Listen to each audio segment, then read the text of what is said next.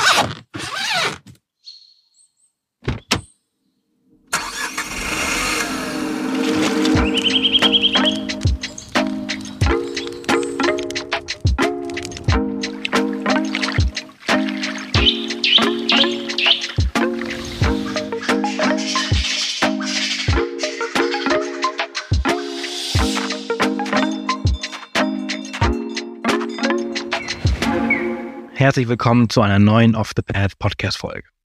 Heute ist die 223. Folge und ich habe Savas Koban zu Gast, der 87 Ultramarathons in Peru gelaufen ist und dabei 5700 Kilometer und 130.000 Höhenmeter bezwungen hat.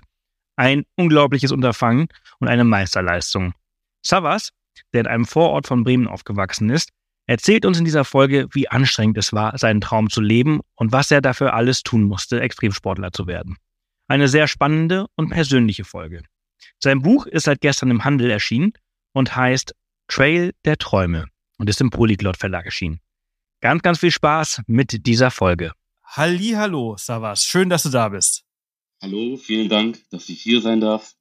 Ich, ich freue mich, ich freue mich, dass wir heute über über dein mega Abenteuer sprechen, ähm, das du absolviert hast. Und äh, du hast jetzt gerade äh, ein Buch geschrieben und bist wahnsinnig fleißig gewesen. Also du bist nicht nur bei deinem Lauf wahnsinnig fleißig gewesen, bei dem du einen Rekord aufgestellt hast äh, mit 86 Ultramarathonläufen, äh, sondern du bist jetzt auch danach richtig fleißig gewesen. Ich habe äh, bis gerade eben dein Buch äh, fertig gelesen und äh, bin sehr gespannt. Ich freue mich auf das Gespräch mit dir.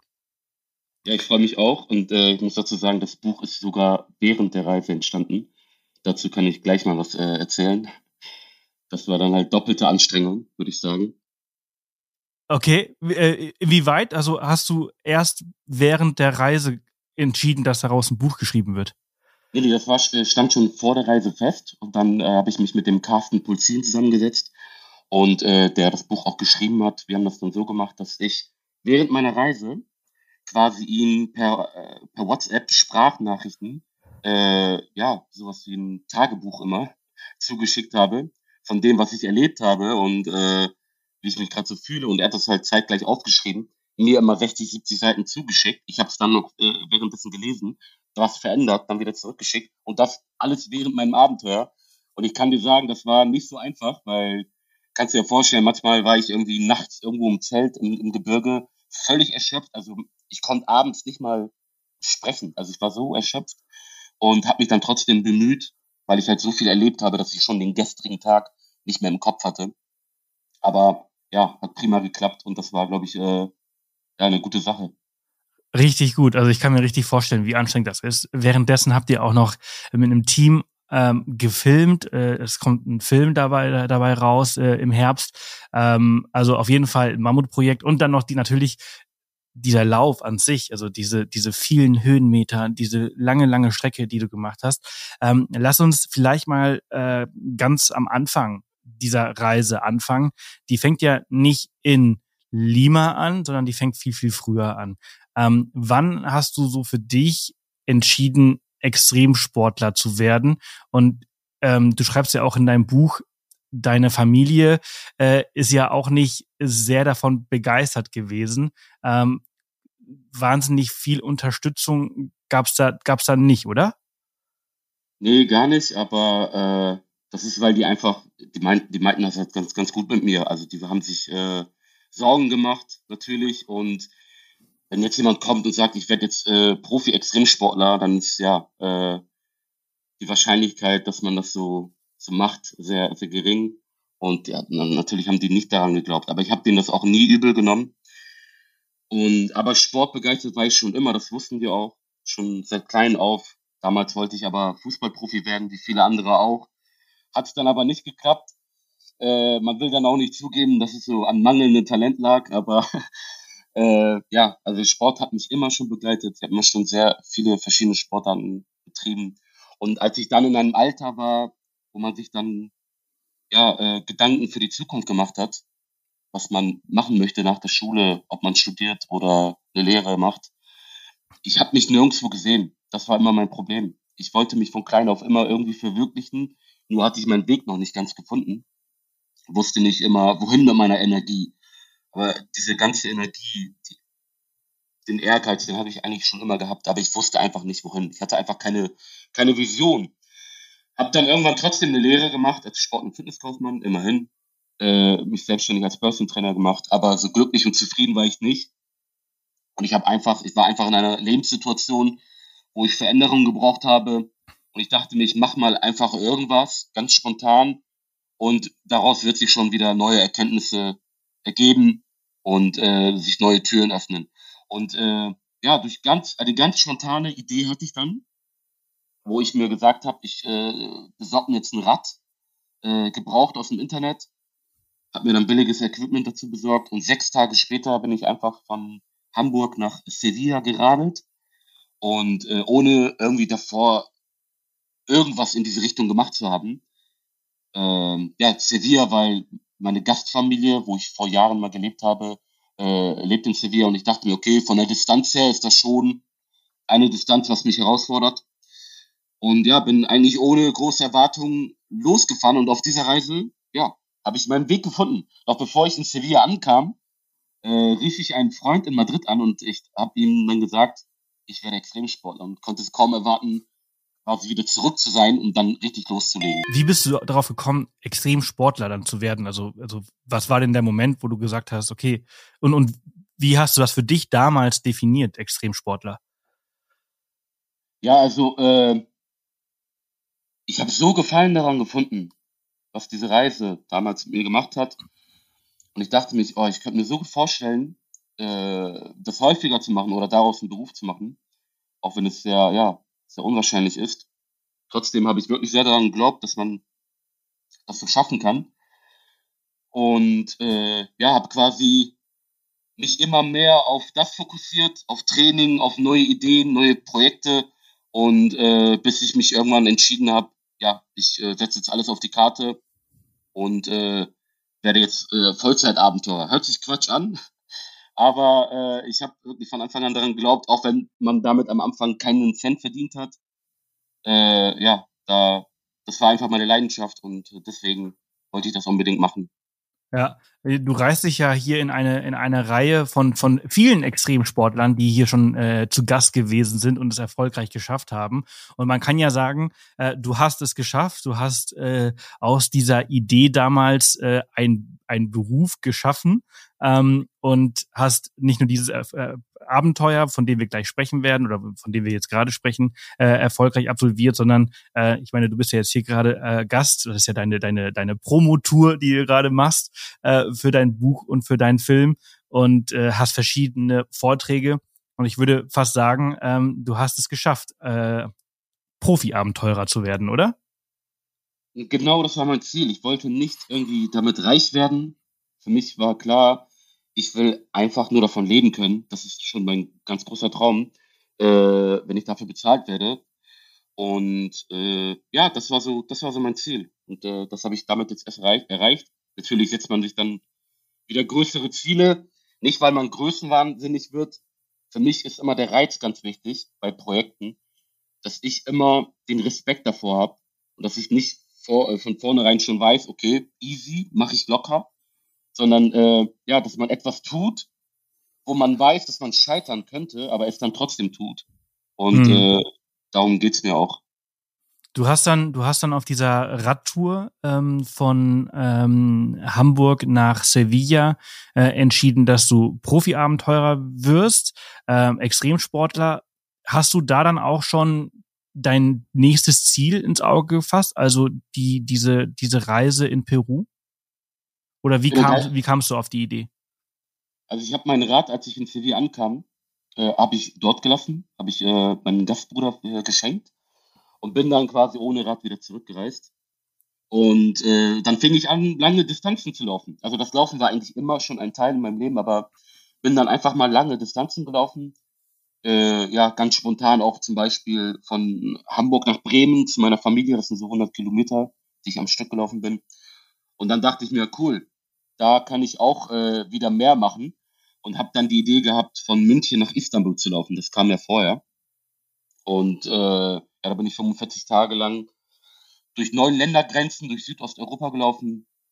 Und auf dieser Reise habe ich auch nochmal gemerkt, wenn man an seine vermeintlichen Grenzen geht, lernt man erst, was man kann. Und da habe ich gelernt, ey, es geht noch mehr. Äh, und deswegen kam irgendwann mal die Idee mit Peru, weil ich beim nächsten Mal sollte nicht das Ziel sein, von A nach B zu laufen, sondern der Weg sollte das Ziel sein. Und äh, Peru war einfach richtig für eine Herausforderung, weil du hast einfach alles. Du hast Wüste, Hochgebirge, Dschungel, alle Klimazonen. Und das war für mich einfach richtig für eine Herausforderung. Und äh, deswegen fiel die Wahl auf Peru. Okay. Und ich meine, du hast ja auch äh, einen Weltrekord auf dieser, auf dieser Strecke äh, aufgesetzt, ne?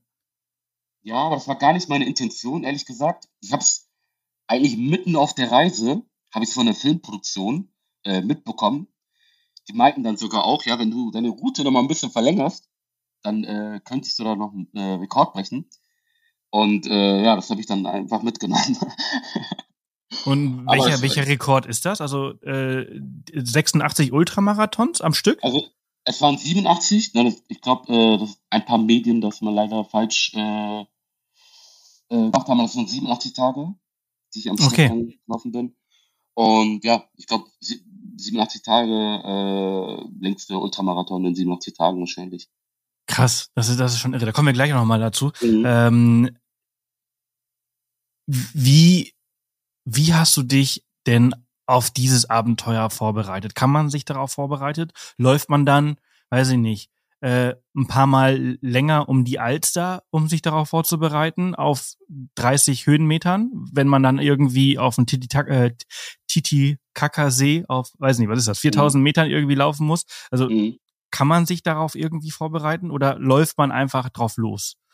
Ja, genau. Erstmal, es geht ja bei diesem Projekt rein ums Laufen. Deswegen sollte das auf jeden Fall äh, schon passen, dass man mit viel läuft. Bin quasi in der Woche 200 Kilometer gelaufen und das über eine lange Zeit, äh, bis sich der Körper irgendwann einfach, ja, fast schon dran gewöhnt hat. Für mich war immer die Frage, kann ich mich schnell regenerieren nach einem langen Lauf, dass ich am nächsten Tag wieder weiterlaufen kann. Wieder ein Ultramarathon. Das war immer für mich äh, meine Sorge in der Vorbereitung. Aber ja, das ging dann ganz gut. Ansonsten mich irgendwie richtig auf Peru vor, vorbereiten, äh, jetzt mit der Höhe zum Beispiel, da bin ich in Höhenkammern in, in Hamburg gegangen, um das so ein bisschen zu simulieren, auch wenn das nicht zu vergleichen ist. Und äh, ja, ansonsten war das halt fast schon so ein Sprung ins kalte Wasser, weil ich einfach auf, äh, auf mein Mindset vertraue. Weil ich denke, beim Extremsport ist so wirklich das meiste Kopfsache. Du kannst so fit sein, wie du willst. Äh, der Kopf muss einfach, einfach stark sein. Also mental musste voll da sein und äh, darauf vertraue ich halt auch. Deswegen traue ich mir halt wirklich alles zu und setze mir keine Grenzen. Ähm, ja, aber trotzdem bereite ich mich natürlich da immer sehr vor, dass der ja, körperliche Aspekt auch immer voll da ist. Wie muss man sich das vorstellen? Gehst du dann irgendwie, weiß nicht, zu Globetrotter in eine Höhenkammer und da ist, steht ein Laufband und dann läufst du 100 Kilometer und schaust, wie dein Körper darauf reagiert und bist ja irgendwie angestrengt, irgendwo an irgendwelche Sachen dran gesteckt, um, um mhm. irgendwelche Werte dir anzuschauen oder geht das nach Gefühl? Ähm, ja. Ja. Also es war im Langs Medikum in Hamburg. Ähm, das ist dann genau so ein Raum, wo halt, äh, ja, die, wo die Luft halt ein bisschen dünner ist, wo du das simulieren kannst. Da war ich dann auch, auch, auch über 4000 Höhenmeter auf dem Laufband. Ähm, ja, und für mich war einfach nur wichtig, zu sehen, wie reagiert mein Körper, wie kann ich damit umgehen. Äh, das war für mich wichtig. Also so eine richtige Vorbereitung auf Peru war das auf jeden Fall nicht. Das kann man damit gar nicht vergleichen. Da konnten wir keinen Schneesturm simulieren oder äh, Ja, genau, das kommt noch dazu, äh, genau. Genau, ja. das kommt auch dazu. Und äh, ja, für mich einfach wollte ich sehen, wie reagiere ich drauf, wie komme ich damit klar. Und äh, ja, das war das Einzige, was für mich wichtig war. Werte sind mir eigentlich auch egal, weil das sind einfach nur irgendwelche Zahlen. Das mache ich immer alles nach Gefühl. Und äh, ja, das war eigentlich 100% Vertrauen in, in, in mein Mindset und äh, Sprung ins kalte Wasser. Ansonsten war ich halt körperlich voll da und äh, ja. Hm. Und weiteres Vertrauen ist ja auch ein bisschen auch in das Equipment, was man dabei hat, ne? Wie, wie hast du dich da drauf vorbereitet? Ich glaube, du hast sechs Paar Schuhe ähm, bist du in, ich glaube, äh, in zwei Monaten, drei Monaten durchgelaufen. Mhm. Ähm, wie hat man das organisiert? Geht man dann einfach irgendwo auf der Strecke in Sportladen und holt sich ein neues Paar Schuhe? Schickt man die vorher zu, hin? Hat dein Team die mitgebracht? Wie hast du das alles äh, geplant gehabt? Genau. Äh, dazu muss ich sagen, es waren nur sechs Paar Schuhe. Äh, ich hätte auf jeden Fall öfter wechseln können, aber äh, die Möglichkeit hatte ich dann nicht äh, so oft gehabt in Peru. Äh, das war lange Zeit auch, wo ich mir den Kopf zerbrochen habe in der Vorbereitung, wie ich die Logistik mache, weil ich halt wirklich verschiedenes Equipment brauche in den verschiedenen Regionen. Und äh, für mich war dann die Lösung, am besten ein Equipment da zu haben, was ich irgendwie überall äh, mitnehmen kann. Äh, mit den Schuhen konnte ich zum Glück, ich war halt äh, im engen Kontakt mit dem, mit dem Kamerateam, die auch nicht die ganze Zeit bei mir waren. Ich war auch wochenlang alleine. Aber ich wusste immer ungefähr, wann die wieder zu mir stoßen. Und äh, habe dann über meinen Sponsor äh, ja, mir Schuhe schicken lassen. Und äh, ja, so ging das noch einigermaßen. Ich glaube, einmal habe ich dann die Möglichkeit gehabt, wo ich in einer, in einer größeren Stadt unterwegs war, konnte ich dann einmal so Schuhe wechseln. Ansonsten musste ich durchhalten. Da bin ich dann lange mit äh, durchgelaufenen Schuhe, Schuhen weitergelaufen, die keine Dämpfung mehr hatten. Das war nicht mehr so spaßig, aber wie gesagt, wenn der Kopf da ist, dann ist alles möglich.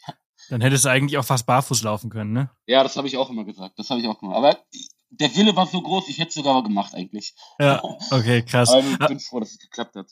Ein großer Unterschied, also ich glaube, Jonas Deichmann, den kennst du ja bestimmt auch, der hat ja diese mhm. Triathlons um die Welt gemacht, der hat immer einen Anhänger, glaube ich, hinter sich hergezogen, wenn ich mich richtig erinnere. Ich, vielleicht liege ich auch falsch. Ja, das ähm, stimmt. Du hast es aber nicht gehabt. Du hast alles, was du für diese für diese 86 Tage äh, gebraucht, 87, Entschuldigung, äh, mhm. 87 Tage gebraucht hast, die hast du äh, auf dem Rücken gehabt. Du hast eigentlich nur, wenn ich mich jetzt richtig erinnere, sind das äh, 11 Liter Rucksack gehabt? Das waren 25 Liter Volumen. Äh, oh, vom, äh, okay, ja.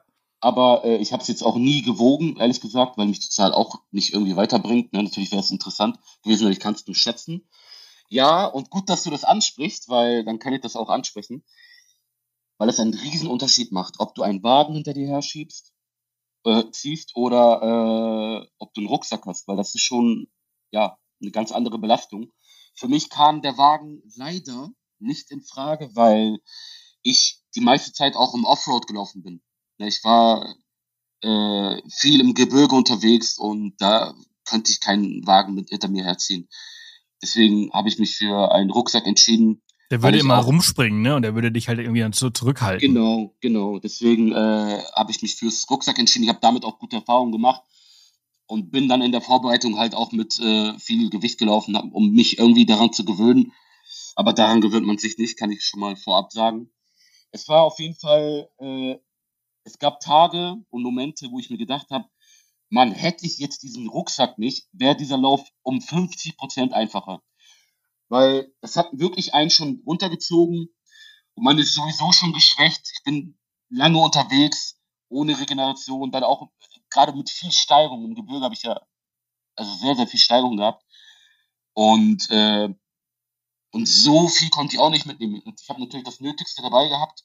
Und das waren alles Must-Haves. Also ich, hab, ich hätte alles mitnehmen müssen auch, was ich dabei hatte.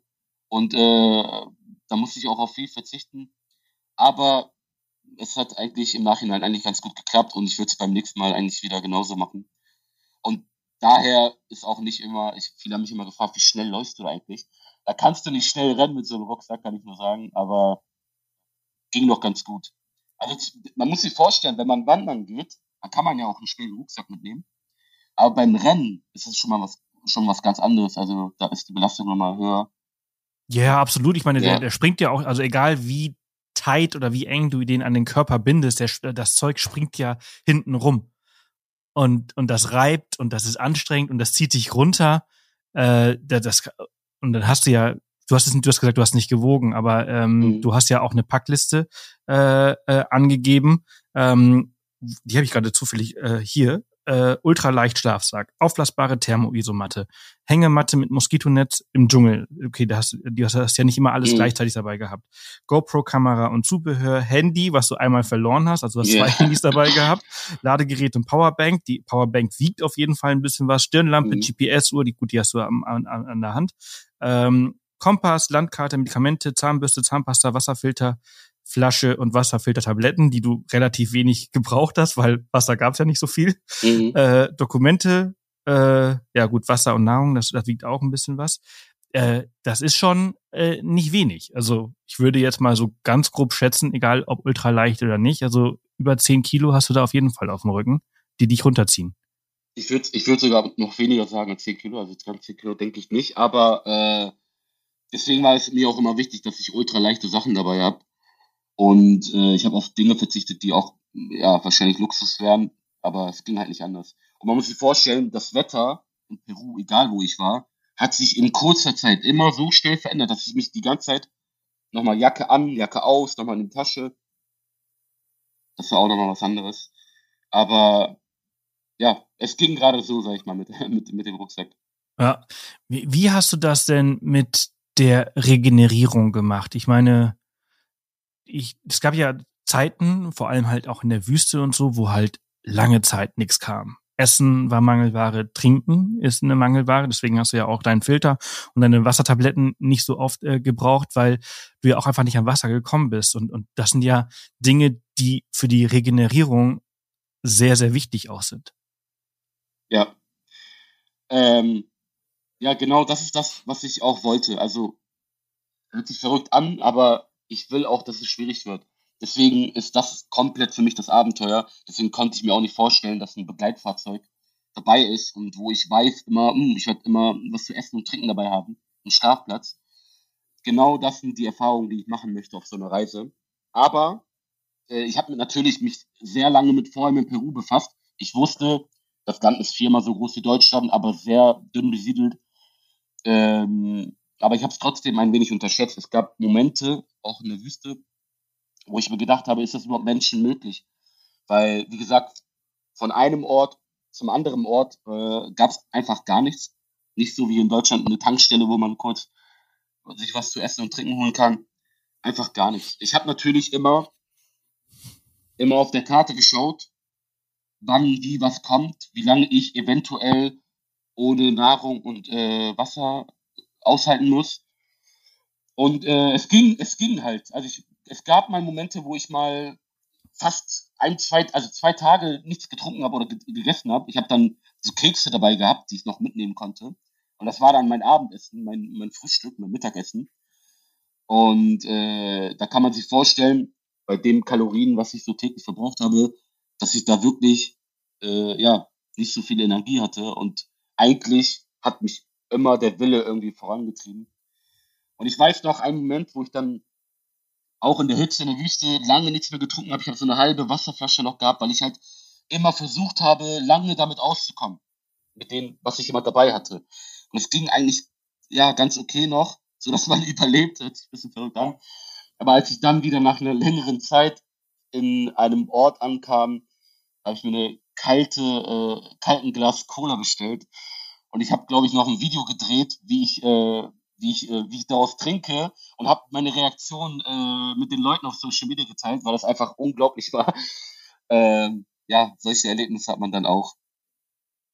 Der Körper saugt das doch einfach nur auf, oder? Wenn du so, wenn du so ein Glas vor dich hinstellst, dann, dann, dann evaporiert das. Der Körper zieht's einfach so an sich. Ja, ja, genau. es, es schmeckt dann auch wirklich ganz anders. Es ist so, so ein Gefühl. Also, als ich das in der Hand hielt, das war so ein, so, so Träne und äh, Lachen. Also das war so echt wirklich Freude. Und das ist das auch, was ich äh, an solchen Reisen liebe. Man, man, man schätzt alles viel, viel mehr. Weil ich ganz ja. oft in so Momenten bin, wo ich nicht lecker essen kann oder wo ich überhaupt froh bin, was zu finden. Und das äh, hat mich nochmal verändert. Und äh, deswegen liebe ich das, was ich tue. Ja. Du hast, äh, wenn du froh bist, was zu finden, was zu essen, da kommen wir zum, zum nächsten Ding. Da, da ist ja auch eine Challenge äh, hinter gewesen. Ne? Du, du ernährst dich äh, halal äh, und mhm. Fleisch ist ein großer Teil des äh, von Peru, aber du konntest relativ wenig bis gar kein Fleisch dort essen. also gar kein Fleisch habe ich gegessen, weil ja, ich habe ich habe mir schon gedacht, okay, in Peru werde ich kein äh, Halal-Fleisch finden. Und äh, dann habe ich mich von, von Anfang an entschieden, ich werde einfach äh, ja, vegetarisch mich ernähren. Also kein Fleisch essen. Dafür konnte ich mal Fisch essen, hin und wieder. War ganz selten der Fall, aber ja, sonst ohne Fleisch komplett. Das ist ja für mich auch eigentlich kein Problem, darauf zu verzichten. Das sollte man auch können, als Abenteurer auf äh, Dinge mal verzichten können. Aber äh, es war nicht so einfach, weil ich war oft an Orten, die meiste Zeit war ich an Orten, wo es halt gar keine Auswahl gab. Ne? Ich war in Dörfern, wo so zwei, drei Hütten waren. Und dann gab es da vielleicht einen Ort, wo du essen konntest. Und äh, da gab es nur Fleisch auf der Menükarte. Fleisch als war, Hauptgang, Fleisch ja. als, äh, als, als äh, Nebenspeise, als Nachspeise. Ja, ja. ja. Und äh, ich, wenn ich da reingehe und dann sage, ich bin, hallo, äh, ich bin Vegetarier, habt ihr was ohne Fleisch, dann gucken die erstmal so komisch, weil es ist halt nicht so, äh, so normal im Peru, dass man Vegetarier ist oder sich vegetarisch ernährt. Und da musste ich wirklich oft diskutieren oder äh, einfach mal fragen, ob die ja nur Beilagen für mich haben oder egal was es ist. Ich, es gab wirklich oft, also fast, fast alle paar Tage habe ich dieses Problem gehabt äh, in Peru, dass ich mehrmals auf der Suche nach äh, was Essbarem war und dann einfach froh war, wenn, wenn ich irgendwas äh, gefunden habe. Aber meistens konnte ich dann irgendwie ja äh, irgendwelche Beilagen finden, ja. die ich dann essen konnte. Wie oft kam die Antwort, äh, tenemos pollo? Ja, genau. Ich war dann auch, da gab es ja ganz oft so Polleria, Polleria, also das sind so Laden, wo die eigentlich nur Hähnchen essen. Und ich habe dann wirklich, ich habe dann ja drum gebeten, dass ich wenigstens irgendwie nur, nur wenn es auch nur Pommes sind mit Ei oder so. Äh, aber irgendwie gab es immer eine Lösung. Wenn man wirklich nett fragt, dann äh, bekommt man das auch. Ja. Ja, ja, äh, das kann ich mir immer vorstellen, dass es, dass es, dass es nicht so ganz so leicht ist. Und vor allem, ich weiß nicht, äh, wie ist das mit, mit Kalorien dann? Musst du dann eigentlich mehr essen? Gut, Pommes haben natürlich super viele Kalorien, aber ich meine, du verbrennst täglich, was, 6000, 7000 Kalorien, manchmal sogar mehr? Ja, also, äh, ja, die Kalorien wieder reinzubekommen, ist unmöglich für mich gewesen.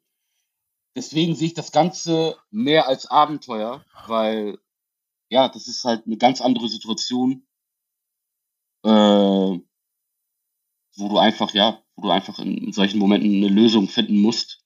Ja. wie, wie viel hast du auf dieser Reise abgenommen? Das, die Frage habe ich oft bekommen, aber eigentlich gar nicht so viel, weil ich das ganze Jahr über im Training bin. Also ja, und vorher nicht so viel zum Abnehmen da war, ne? Genau, vorher war auch nicht viel zum Abnehmen da, aber ich habe äh, durch mein Kaloriendefizit habe ich an Muskelmasse verloren. Nicht, dass mm. es vorher so ein Brocken war, aber man verliert trotzdem das, was an Muskel da ist, verlierst du komplett. Ich war dann wirklich, meine Ärmchen, meine, meine Beine waren sogar wirklich sehr dünn irgendwann auch. Äh, und im Gesicht hat man das auch gemerkt, so. Das war das mm, Einzige. So richtig so reingefallen. Ja, ja, ja, genau. Ja. Ja, das, äh, wahrscheinlich hast du wahrscheinlich extrem zugenommen, äh, nachdem du wieder zurückgekommen bist, oder? Weil dann gab es ja wieder äh, Essen und Trinken en masse und das ist natürlich auch Masse. Ja, ja, aber ich bin trotzdem im Training geblieben. Ich glaube, ich habe ja. äh, ich habe gar keine Pause gemacht. Ich bin weitergelaufen. Viele haben mich dann immer äh, so blöd angeguckt und dachten, äh, hä, regeneriere dich doch jetzt. Aber verstehen nicht, dass das einfach meine Liebe ist. Ich kann nicht ohne. Für mich war das schon Regeneration äh, nicht am nächsten Tag aufstehen zu müssen und dann einen Ultramarathon zu laufen, sondern einfach mal 10 Kilometer oder was auch immer, eine kleine Runde zu laufen. Das war schon für mich Regeneration. Das hat äh, mir schon gereicht.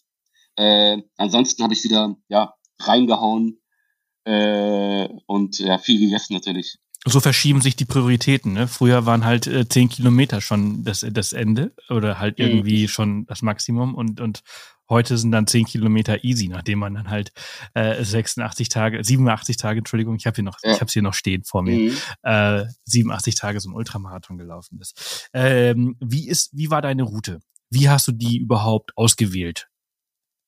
Ich bin ein Fan davon, spontan zu sein, weil ich mag das nicht, eine fest definierte Route zu laufen. Ich halte mir das ein bisschen offen. Ich hatte natürlich eine ungefähre Idee, äh, wo lang ich laufen möchte, aber ich habe es mir trotzdem offen gehalten. Ich bin ja auch keine, keine, keine, keine direkte Route gelaufen. Bin wirklich, äh, ja, so wie ich eigentlich Lust hatte und ich habe mir das immer offen.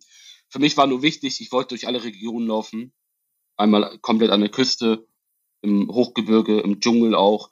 Und äh, das war mir einfach wichtig. Und dann halt eine, ja, die Runde quasi in Peru. Wie bist du auf Peru gekommen? Warum ist es Peru geworden und nicht, weiß ich nicht, ein anderes Gebirge, Himalaya? Äh, äh also man hätte mir auch durch durch Kathmandu, nicht Kathmandu, sondern äh, ja durch Indien, äh, durchs Hochgebirge äh, rennen können, laufen können. Warum ist es Peru geworden?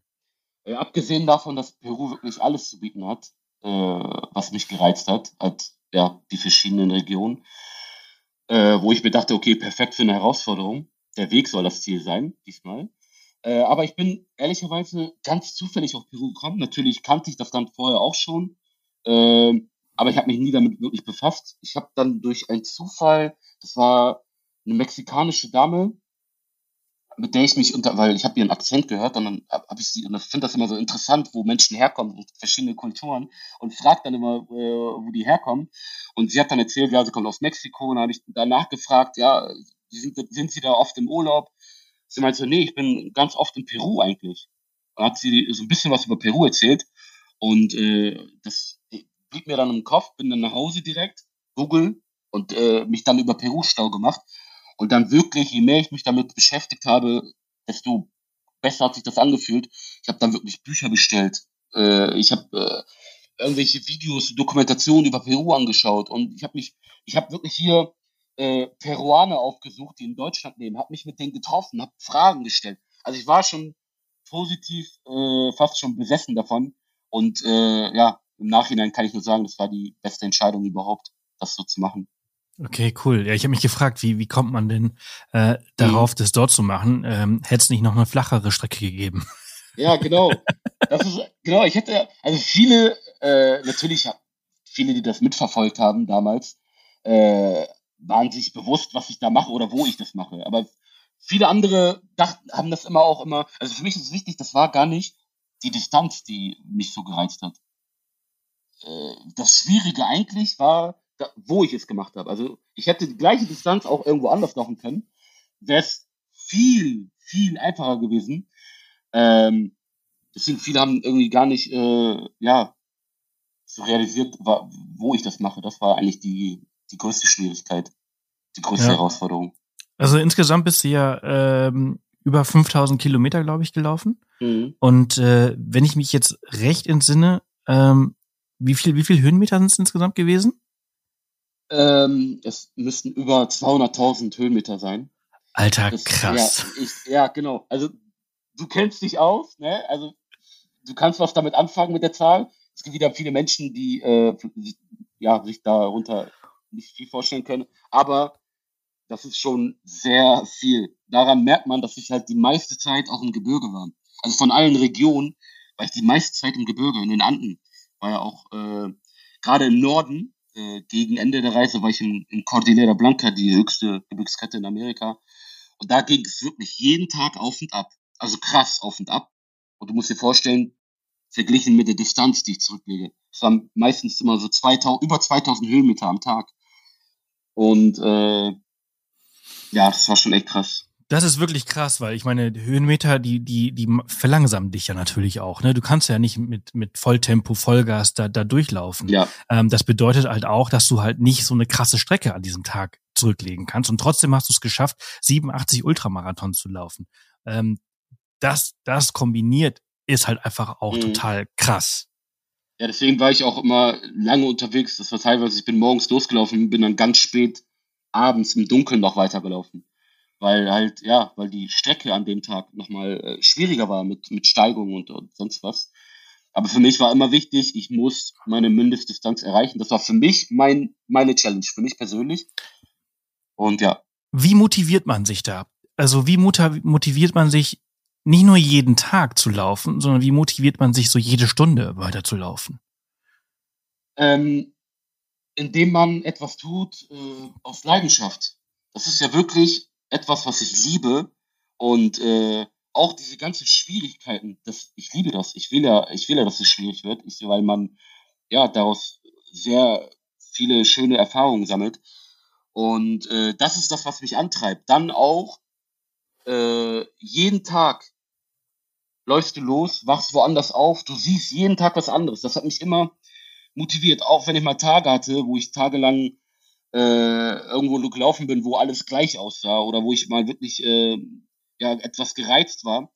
Hab mich, ich habe immer nach vorne geschaut und immer mich auf das Kommende äh, gefreut, auf das Unerwartete, das Ungewisse, was mich immer reizt. Das ist das, was mich motiviert. Ansonsten würde ich äh, beschreiben Willenssache. Das ist eine große Willenssache für mich. Da brauchst du auch keine Motivation von außen. Ich glaube da wirklich gar nicht an Motivation. Wenn du etwas so sehr willst, dann, dann machst du das einfach.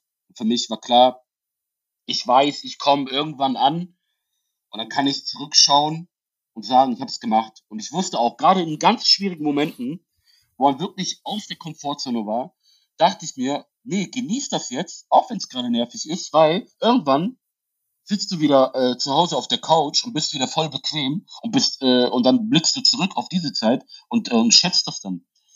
Und äh, mhm. deswegen, ich hab's, ich hab's einfach äh, geliebt, auch wenn es mal äh, nervig war, ganz oft. Das kann ich mir bei dir gar nicht vorstellen, dass du äh, zu Hause auf der Couch chillst, wenn für dich Regeneration zehn Kilometer laufend sind. Ja, ich, also ich sag dir, ich weiß nicht, woran das liegt, aber ich bin wirklich sehr ein unruhiger Mensch. Ich muss immer in Bewegung bleiben und sein. Gerade auch, wenn man sehr viel trainiert, auch, gerade auch im Ausdauersport. Ich habe meinen Ruhepuls auch sehr niedrig. Du musst in Bewegung bleiben. Sonst wird das, also ich merke das auch schon, wenn ich mal mich länger nicht bewege. Ich, ich, ich merke diese Unruhe, die ich dann habe. Und dann muss ich nochmal raus. Äh, quasi wie so ein Hund, der Gassi gehen muss, muss ich nochmal raus zum Laufen. Äh, ja, deswegen, also ich bin eigentlich immer in Bewegung. Und dann. Sehr, sehr cool. Dein, dein Buch ähm, heißt ja äh, äh, Trail der Träume und dann mhm. Punkt, Punkt, Punkt und Albträume. Das heißt, äh, es gibt Highlights und es gibt Lowlights. Ähm, wir sprechen gleich über die vielen Highlights, aber es gab ja auch das eine oder andere Lowlight und, und ich kann mir vorstellen, dass vielleicht auch das eine oder andere es vielleicht gar nicht so richtig ins, ins Buch geschafft hat. Ähm, was gibt's da zu erzählen? Ja, äh, was man vielleicht mitbekommen hat, auch hier in Deutschland über die Medien. Als ich dann im Land schon unterwegs war, ich glaube, das war nach, nach drei Wochen, gab es dann gewisse Unruhen äh, im Land, in Peru, äh, wegen der Politik. Der Präsident wurde verhaftet, er wollte das Kongress stürmen und dann, ja, das ganze Land haben, ja, haben dann Aufstände gemacht äh, und dagegen gestreikt. Das war ein großer Nachteil für mich, äh, einerseits nicht, weil ich zu Fuß unterwegs war. Es gab viele Straßenbarrikaden, wo keine Autos mehr durchgelassen wurden. Ich konnte eigentlich weiter, äh, weil ich zu Fuß war, aber du musst dir vorstellen, ich habe schon Schwierigkeiten gehabt, Essen und Trinken zu finden, weil es halt so selten was gab äh, unterwegs. Und dann kam noch dazu, durch diese Unruhen und, und Streiks, äh, haben alles äh, dicht gemacht. Ja, dann war ich da wirklich gezwungen, irgendwo anzuklopfen und äh, um, um zu betteln und zu sagen, ey, bitte, ich brauche was zu essen irgendwie. Das hat mir natürlich nochmal äh, ja, sehr zu schaffen gemacht. Ansonsten äh, kann ich mich noch an eine Situation erinnern, da war auch eine, eine Barrikade, wo ich dann ja äh, durch wollte und dann waren die ganzen Dorfbewohner, haben sich da versammelt und äh, haben dann in mir jemanden gesehen, okay, jemand, äh, ein Tourist hier, den äh, zeigen wir es jetzt. Und da haben die ein Schild gebastelt, wo dann dran stand, äh, schließt das Kongress auf, äh, auf, auf Spanisch. Und ich sollte dann das Schild hochhalten und dann ein Zeichen setzen und mich auf deren Seite stellen. Und da habe ich mich sehr unwohl gefühlt, weil äh, ja ich mich eigentlich ich damit nichts zu tun habe. Ich da quasi äh, auf einer, einer auf meiner eigenen Mission bin. Äh, ja, aber es ging aber noch ganz gut. Und ich konnte das Schild quasi mitnehmen und dann als Freifahrtschein für weitere Barrikaden nutzen. Und äh, ähm, ja, ansonsten habe ich mir Sorgen gemacht. Das Einzige, wo ich mir Sorgen gemacht habe, war, ich habe das, ich wollte nicht das Projekt gefährden. Nicht, dass es heißt irgendwie, okay, es gibt jetzt einen Lockdown und äh, oder alle Touristen müssen das Land verlassen. Das äh, davor hatte ich Angst, äh, ehrlich gesagt. Ansonsten gab es halt in vielen verschiedenen Städten große Unruhen, wo da wirklich äh, ja die Leute auf die Straße gegangen sind. Dann gab es auch viele äh, Personen, ja, die verunglückt sind. Und ich hatte halt immer Glück, dass ich im, zur richtigen Zeit am richtigen Ort war. und äh, ständig eigentlich unterwegs war. Ich war immer nie lange irgendwo, wo ich mich äh, gefährden oder wo ich mich lange aufgehalten habe. Ich war eigentlich immer in, in Bewegung. Ich glaube, das hat mir dann eigentlich geholfen. Hm. Es gab auch immer mal wieder, äh, was ich total faszinierend fand, und das, das ist etwas, was ich oft höre. Ich habe tatsächlich erst letztens wieder ein Gespräch mit jemandem ge ge geführt darüber, dass die Leute immer vor den anderen waren. Ähm, ja. Und oft ist das so, das Gespräch, ich kann mich jetzt gerade nicht erinnern, in welchem Kontext das war, aber es war in Osteuropa, wo immer das Land im Westen vor dem Land im Osten gewarnt hat. Ähm, in Peru war das aber so, dass jedes Dorf eigentlich vor dem nächsten gewarnt hat. Ja, ja, ja, genau. Also, also ich wurde ganz oft, also wirklich, das kam so oft vor, von den Einheimischen gewarnt, vor den anderen Menschen. Äh, ich solle aufpassen, dass ich nicht ausgeraubt werde und äh, was auch immer. Ich habe, es ist halt nie irgendwie was passiert bis dahin und äh, deswegen habe ich mir auch nie irgendwie Sorgen gemacht. Und ich habe mit der Zeit durch die Erfahrung habe ich so etwas gelernt, was ganz wichtig sein kann. Gerade wenn du an in, an Orten bist, wo es einfach ein bisschen gefährlicher ist, ist die Körpersprache ganz wichtig. Und äh, dann läufst du durch und von der Körpersprache her läufst du da ganz selbstverständlich durch und darfst jetzt nicht wirklich sehr viel Augenkontakt suchen. Und wenn du so bist, dann denken sich die Leute auch, okay, der, der kommt von hier oder äh, der kennt hier jemanden und dadurch äh, wurde ich äh, wahrscheinlich auch oft in Ruhe gelassen. Ansonsten, was mir, was ein sehr großer Vorteil war, ist mein Aussehen in Peru, weil ich nicht so krass aufgefallen bin äh, weil ich auch türkische Wurzeln habe. Ich, also ich habe auch dunkle Haare, äh, eine dunk dunklere Haut und dadurch bin ich nicht so sehr aufgefallen. Das hat mir sehr geholfen. Wenn ich mir vorstelle, hätte ich jetzt blonde Haare und äh, blaue Augen und, und dann an diesen Orten, wo ich war, das wäre nochmal äh, ganz anders gewesen. Ansonsten konnte ich mich auch gut in Span äh, auf Spanisch verständigen, was auch nochmal ein Vorteil war. Und äh, trotzdem, also ich kann mich noch ganz gut erinnern vor einem Ort, wo ich ganz oft gewarnt wurde an dem Tag, wo ich unterwegs war. Das war im Dschungel in Masuko, das ist eine Stadt im Dschungel. Und das ist auch äh, sehr bekannt für, für Drogenkartelle und, und, und alles weitere. Und ich musste aber dorthin, weil ich kein Bargeld mehr bei mir hatte und ich brauchte Bargeld. Dann äh, einen Geldautomaten finden, wo ich dann wieder Bargeld abheben konnte. Hm. Ähm, ja. ja. Erzähl, ja? Auch, eine, auch ein Erlebnis, ich äh, erzähle einfach mal.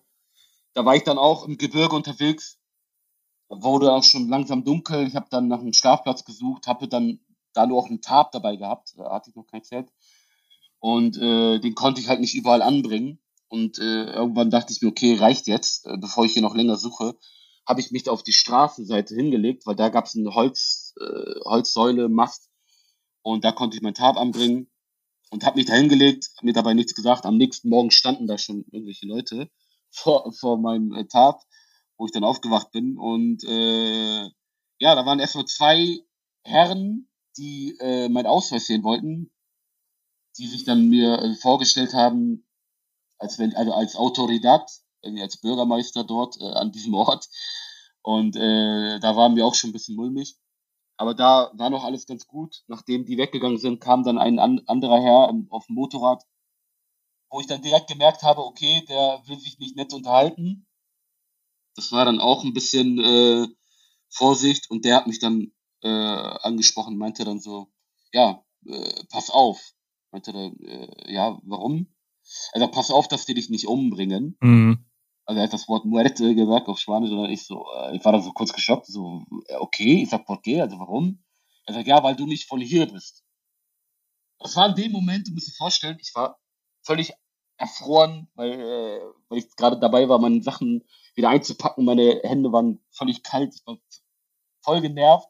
Und dann sagt er mir, ich, äh, pass auf, dass man dich nicht umbringt, weil du nicht von hier bist. Das war für mich, ach, das ist, das ist ein Grund, also jemanden umzubringen.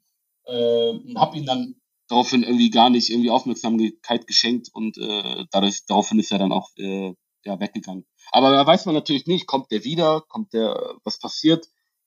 Ja, in, den, in solchen Situationen, ja, muss man cool bleiben.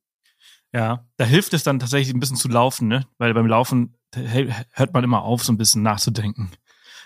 Äh, ich ich fange beim Laufen erst an nachzudenken. Also das ist jeder anders. ja, ähm, aber Peru ist natürlich auch ein unglaublich abwechslungsreiches Land. Also du bist ja durch so drei verschiedene Regionen gelaufen. Du bist einmal durch die Wüste äh, gelaufen, ähm, an der Küste entlang, du bist durchs Gebirge und du bist durch den Dschungel, Dschungel gerannt. Mhm. Wie, wie hast du das alles so wahrgenommen? Und wie bist du mit diesen Veränderungen äh, klargekommen? Boah, da kann ich dazu was erzählen. Die, genau, die ersten drei Wochen, da ging es durch die Wüste. Äh, wo ich die Hitze auch unterschätzt habe, weil die Hitze dort ist nochmal ganz anders. Die Sonne einfach näher am Äquator. Meine Haut, da hat äh, ein Creme nicht, nicht viel gebracht, war völlig äh, zerfetzt. Ähm, dann der Wechsel von, von Wüste auf, also ins Gebirge war sehr krass, weil ich äh, von, ich glaube, in kurzer Zeit, von innerhalb von ein, zwei Tagen bin ich von null auf knapp 4900 Höhenmetern äh, gerannt oder bestiegen. Und äh, da weiß man auch, wenn man sich ein bisschen auskennt, ohne Akklimatisierung auf die Höhe, mhm. äh, das ist wirklich sehr, sehr krank. Also das ist schon sehr krass gewesen. Dann nicht nur mit dem Wetter dann auch, wo ich in der Hitze noch äh, in der Wüste voller mit, äh, ja, wo, wo mir richtig heiß war quasi. Und da war ich plötzlich, stand ich da im Schneesturm bei Minusgraden äh, das war ein krasser Wechsel. Da kann ich mich noch erinnern, da war ich dann auf 4008, 4900 Höhenmeter ohne Akklimatisierung und äh, da spielt der Körper natürlich verrückt. Ne? Da, da hast du Symptome wie Kopfschmerzen, Schwindel bis zu äh, Bewusstlosigkeit, wo ich auch kurz, immer mal kurz davor war beim Laufen. Und dann kommt noch die, äh, der Schneesturm dazu, wo du noch weniger Sauerstoff bekommst. Mhm. Und es war wirklich, ich habe Panik bekommen, weil es war wirklich so ein Gefühl, als wenn jemand eine Plastikfolie über den Kopf zieht und du dann auch rennst. Ne? Das muss man sich auch vorstellen. Der Körper ist sowieso schon geschwächt durch wenig äh, Sauerstoff und dann äh, läufst du da auch noch. Und da hatte ich wirklich Panik, panisch nach Luft geschnappt, weil ich, weil ich einfach nicht akklimatisiert war. Und durch, äh, ja, durch die geringe Sauerstoffzufuhr war ich immer kurz davor, umzukippen. Also ich weiß noch, bin gerannt, bin, mir war immer mal kurz schwindelig, bin kurz zur Seite, äh, also wirklich getaumelt quasi schon. Aber äh, für mich war klar, als das war auch am höchsten Punkt. Ich wusste aber, nee, jetzt hältst du durch und dann geht's gleich sowieso wieder runter, ein paar hundert Meter, und dann wird's auch wieder ganz anders aussehen. Weil das ist schon, das kann einen ganz großen Unterschied machen. So ein paar hundert Meter in der Höhe kann schon einen äh, großen Unterschied machen. Ich wusste, dann geht's mir wieder besser. Und äh, das war aber auch ein echt ein krasser Moment für mich, ein schwieriger Moment, aber auch ein schöner Moment, weil äh, in dem Moment habe ich so realisiert, okay, das ist also der Moment, wo ich gerade meine Grenzen verschiebe. Und darum geht's mir auch, ne? Und das hat mich glücklich gemacht in dem Moment. Weil ich wusste, okay, geil, das ist das, was ich erleben möchte. Auch wenn es gerade sehr krass anstrengend war.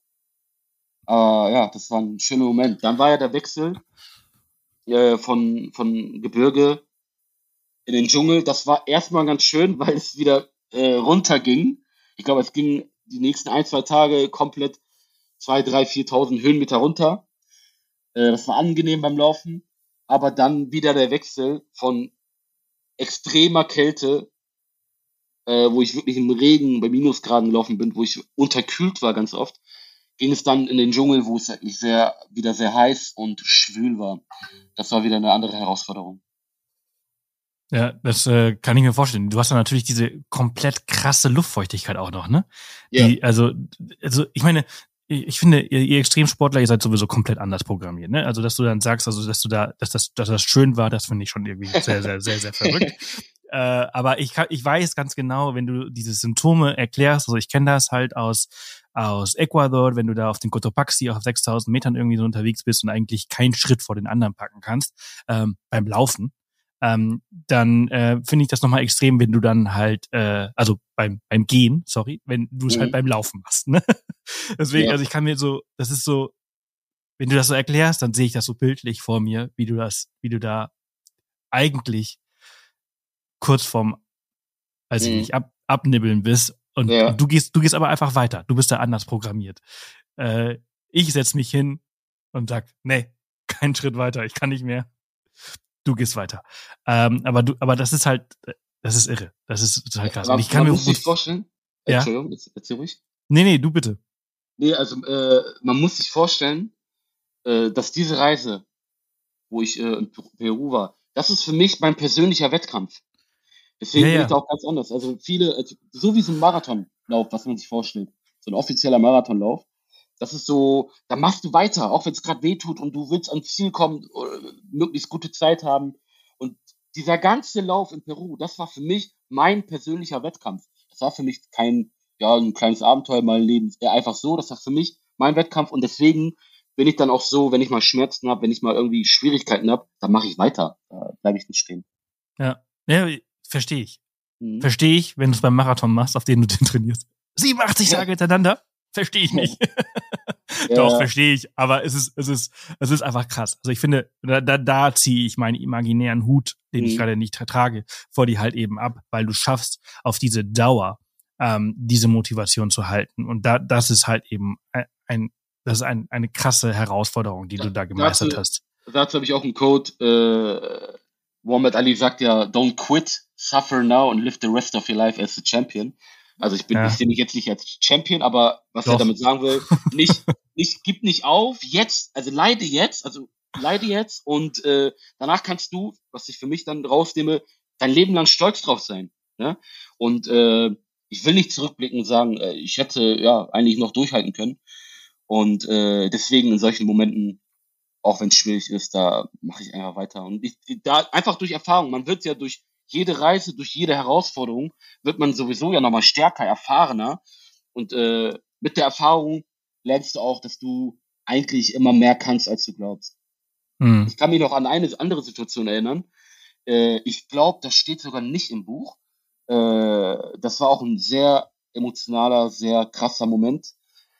Ähm, da war ich, ich glaube, das war die erste Woche sogar in meinem Lauf. Da war ich noch äh, in der Wüste. Ich bin äh, krank geworden, hab Magen-Darm gehabt, weil ich irgendwie, also ich sag, ich glaube, ich habe irgendwie schlechtes Wasser getrunken, was halt nicht so äh, gut ist in, in Peru oder Südamerika allgemein. Und hab, bin dann und hab dann an dem Abend habe ich auch noch mein, mein, mein Handy verloren gehabt. Auch eine lange Geschichte. Bin am nächsten Morgen aufgewacht, sollte eigentlich losgehen, weil ich morgens mal loslaufe, hab dann kein Handy, bin krank. Und dann bin ich dann in die Stadt gegangen, hab mir ein neues Handy besorgt, neue SIM-Karte, alles eingerichtet und äh, bin dann irgendwann ganz spät trotzdem los. Und du musst dir vorstellen, ich muss trotzdem den Ultramarathon machen und äh, bin krank, bin sehr spät losgelaufen. Der ganze Stress, was dazu kommt. Bin dann los. Ich wusste, okay, das wird eine lange Nacht. War dann in der Wüste, war es schon dunkel, läuft da so und äh, alle wirklich völlig mit Schmerzen, völlig mit äh, Erschöpfung, weil ich einfach, weil die Krankheit halt dazu kam. Und meine Augen fielen langsam zu beim Laufen. Und ich habe mal wirklich versucht, mich wach zu halten beim Laufen. Und äh, das war, glaube ich, auch einer der schwierigsten Momenten auf meiner Reise. Und ähm, da habe ich gedacht, nee, ich muss jetzt für mich diese Mindestdistanz erreichen und dann kann ich mich schlafen legen. Und äh, ja, um da auszuhalten, durchzuhalten, fing ich, hört sich jetzt lustig an, ich fing dann einfach an zu äh, singen. Ich habe dann äh, am einfach, man muss sich vorstellen, die Schmerzen irgendwie äh, wegzublenden oder mich davon abzulenken, um einen positiven Gedanken zu haben, habe ich angefangen zu singen. Nicht, dass ich irgendwie singen kann oder einen Text habe im Kopf. Ich habe einfach Selbstgespräche geführt und das aber gesungen. Ne? Mhm. Und äh, das hat mir wirklich sehr geholfen, mich quasi von dem Leid quasi abzulenken und äh, durchzuhalten. Und dann, als ich dann die Mindestdistanz erreicht habe, habe ich mich direkt da, wo ich war, direkt hingelegt, Isomatte hingehauen, Schlafsack und bin dann äh, eingeschlafen. Entschuldigung. Und am nächsten Tag ging es dann auch weiter. Äh, das ist schon, das ist schon irre. Was ist eigentlich äh, die Definition eines Ultramarathons? Also ich hatte mal vorher nachgeschaut, also Ultramarathon, äh, das, was ich gesehen habe, bedeutet also alles, was über einen normalen Marathon über hinweg geht. Ähm, Mhm. Also es gibt äh, gar keine Grenzen. Es können 50 sein, 60, 70, 80. Es gibt da verschiedene Läufe. Genau, alles, was über einen Marathon ist, äh, gilt als Ultramarathon. Wird halt als Ultramarathon äh, äh, definiert. Ja, aber das ist, das ist schon total, total krass. Und aber das, das finde ich halt eben auch. Dieses, du hast so einen krassen Tag hinter dir, du kommst viel zu spät los und, und trotzdem schaffst du es, dich, dich an dem Tag zu motivieren oder vielleicht auch besonders zu motivieren, mhm. um halt eben diese Distanz noch zu schaffen und halt bis tief in die Nacht zu laufen. Mhm. Ähm, war das eigentlich gefährlich, ähm, in Peru zu laufen? Ich weiß zum Beispiel, dass äh, dein Kollege, ähm, äh, wie heißt er, äh, Jonas Deichmann, der hat Polizeischutz in Mexiko bekommen. Ja. Ähm, und ist da immer irgendwie mit Polizisten irgendwie unterwegs gewesen. Äh, aber davon habe ich äh, in, in deinem Buch äh, nichts gelesen. Ja, das war ja bei ihm so, äh, der hat ja durch, durch, durch sein Laufen, durch sein Erlebnis dort, äh, hat er, ist er in den Medien ganz schnell in den lokalen Medien, ja, ja in genau. den lokalen Medien bekannt geworden. Und äh, das hat sich rumgesprochen, dadurch wurde ihm das auch angeboten. Und äh, diesen Luxus habe ich jetzt nicht gehabt in Peru. Äh, ich, ja. Du hast, du hast eine Situation gehabt, wo du einmal durch einen Hund beinahe von einem LKW erwischt worden bist. Ach, genau, ja, das war auch ein Moment. Äh, ja, die Straßenhunde, muss man auch sagen, das ist ja schon ganz normal. Die waren täglich da, aber ich sehe die gar nicht als Gefahr. Natürlich kann es sein, dass die dich irgendwie beißen oder so, aber ich weiß aus meiner Erfahrung einfach, äh, wie man mit, mit den Hunden umgeht und äh, komme damit eigentlich ganz gut klar. Aber manchmal war es natürlich auch ein bisschen nervig. Und in dieser Situation war ich, bin ich in der Panamericana gelaufen auf der Highway auf der rechten Seite, da habe ich immer die Seiten gewechselt, da war ich auf der rechten Seite und da kannst du gar nicht groß ausweichen, weil da kein Platz war, in, also in dem Fall. Und äh, hinter mir dann die LKWs und äh, was auch immer. Und dann habe ich so, bin ich gelaufen, habe so davon äh, geträumt quasi und äh, kam dann rechts plötzlich äh, ein Hund, der mich dann äh, ja angebellt hat, angegriffen hat und in dem Moment einfach habe ich mich erschrocken aus Reflex bin ich dann zur Seite gesprungen und in dem Moment hat mich ein LKW gestriffen. Und das war halt ganz knapp. Und dann dachte ich, habe ich mir den Hund angeschaut, dachte mir, ey, du hast mich gerade fast umgebracht. Bist du jetzt zufrieden? Äh, aber das muss man natürlich aufpassen. Äh, ja, so Verkehr in anderen Ländern, äh, das ist immer sehr gefährlich. Ansonsten, wie gesagt, ich bin ein Mensch, ich habe irgendwie keine große Angst vor etwas auch vor, auch wenn ich oft vor Menschen gewarnt wurde, habe ich mir auch nie was bei gedacht. Natürlich kann alles passieren. Ich habe auch andere Stories gehört, die äh, dort unterwegs waren, äh, die nicht so viel Glück hatten. Aber ich habe, ich bin halt so, ich äh, mache mir nie irgendwelche Sorgen vorher, große Sorgen äh, und begebe mich einfach in die Situation. Und wenn irgendwie was passiert, dann reagiere ich spontan darauf. Aber ich gehe immer einfach nie wirklich davon aus. Und äh, ja, in meinem Fall habe ich dann wahrscheinlich Glück gehabt und äh, ging noch alles ganz gut. Mhm. Wie, wie war das so nach so einer langen Reise ähm, wieder zurück in Lima einzulaufen und äh, auf dieser Plaza Mayor einzulaufen, die dann leider in dem Moment abgesperrt war, aber du hast ja dann doch noch irgendwie auf den, auf den Platz geschafft. Was war das für ein Gefühl?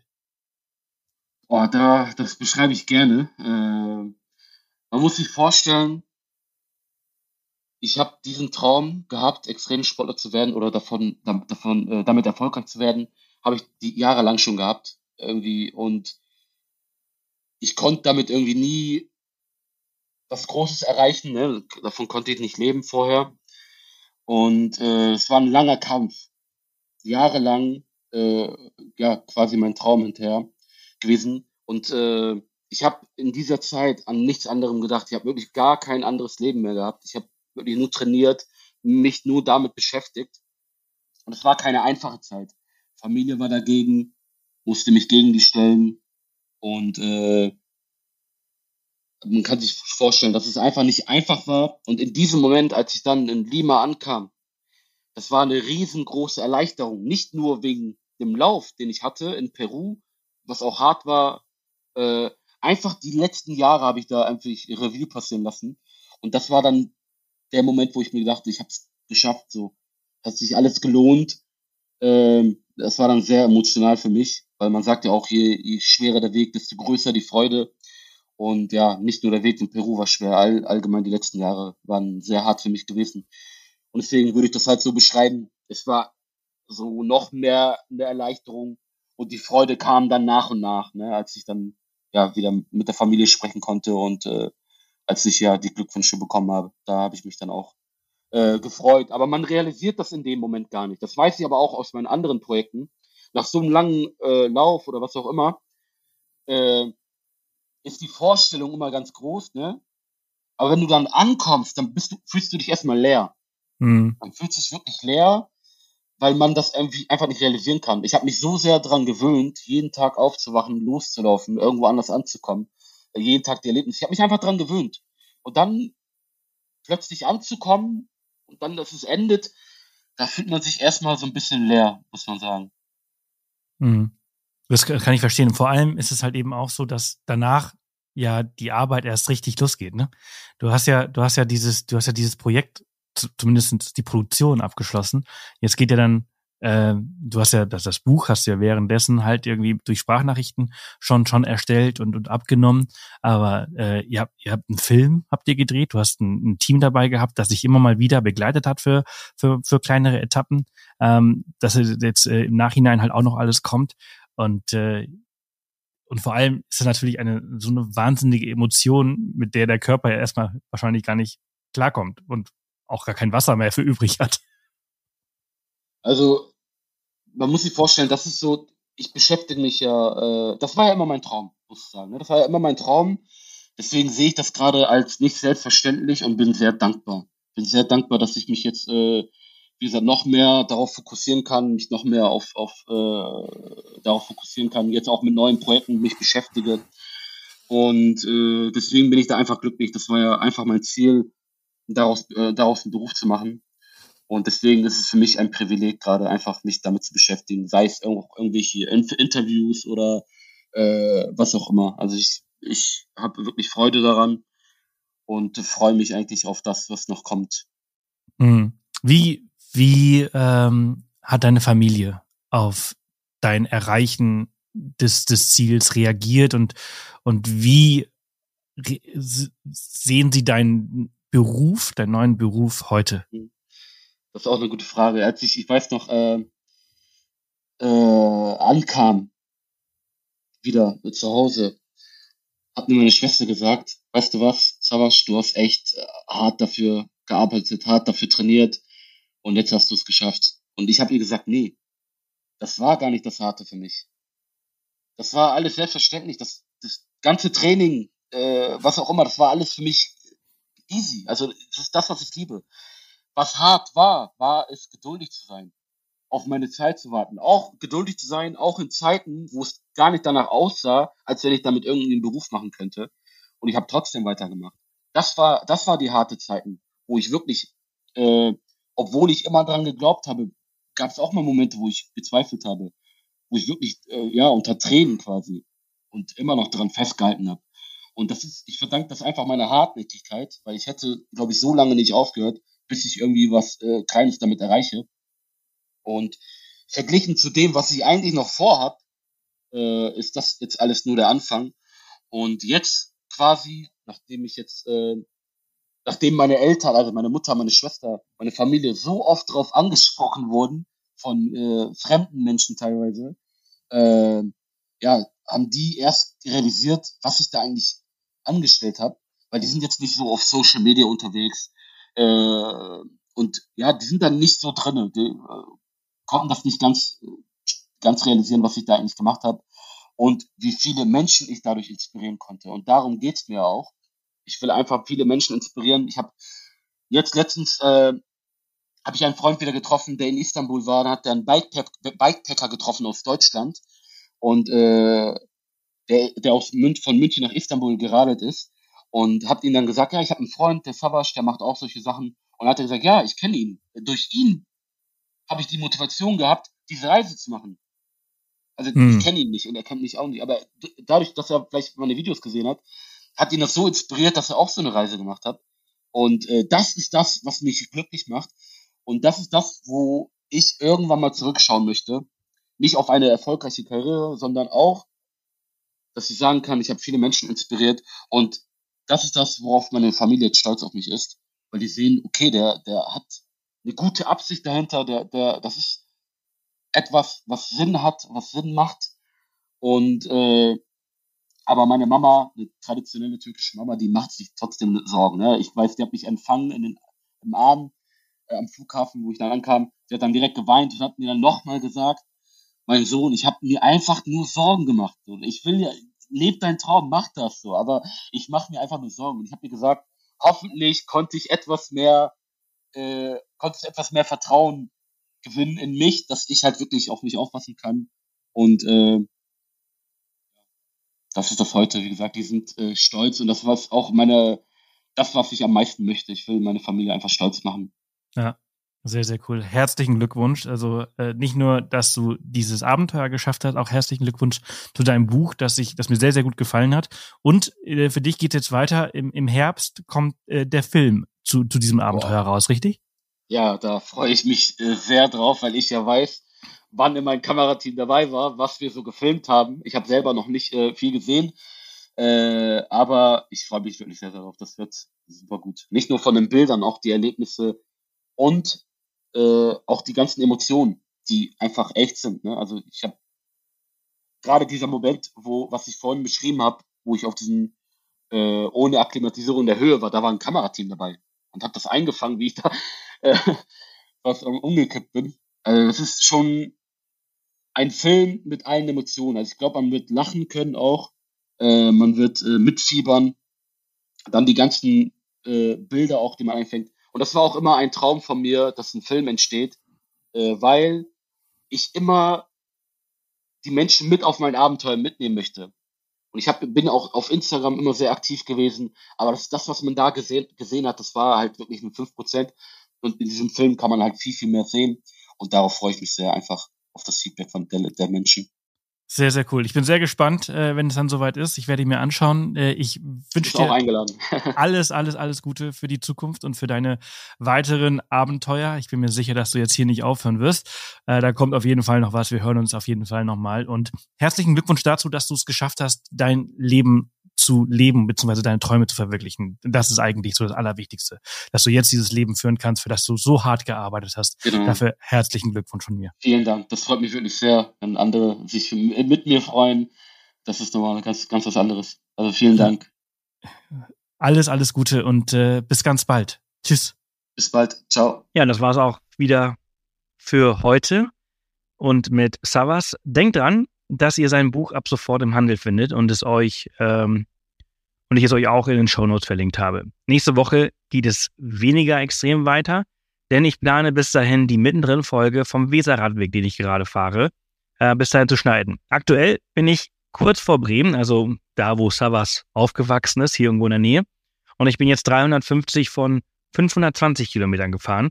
Es ist wunderschön und ich hoffe, mit der Folge ganz viele von euch zu motivieren, euren ersten Fernradweg zu fahren. Es lohnt sich auf jeden Fall. Schaut auch auf jeden Fall bei Instagram vorbei, wenn ihr Bock habt, mein Fahrrad, mit dem ich gerade aktuell unterwegs bin, zu gewinnen. Ähm, alle Infos findet ihr bei mir auf Instagram auf Off the Path. Also, nächste Woche mehr dazu. Passt bis dahin auf euch auf, bleibt gesund und bis dann. Tschüss.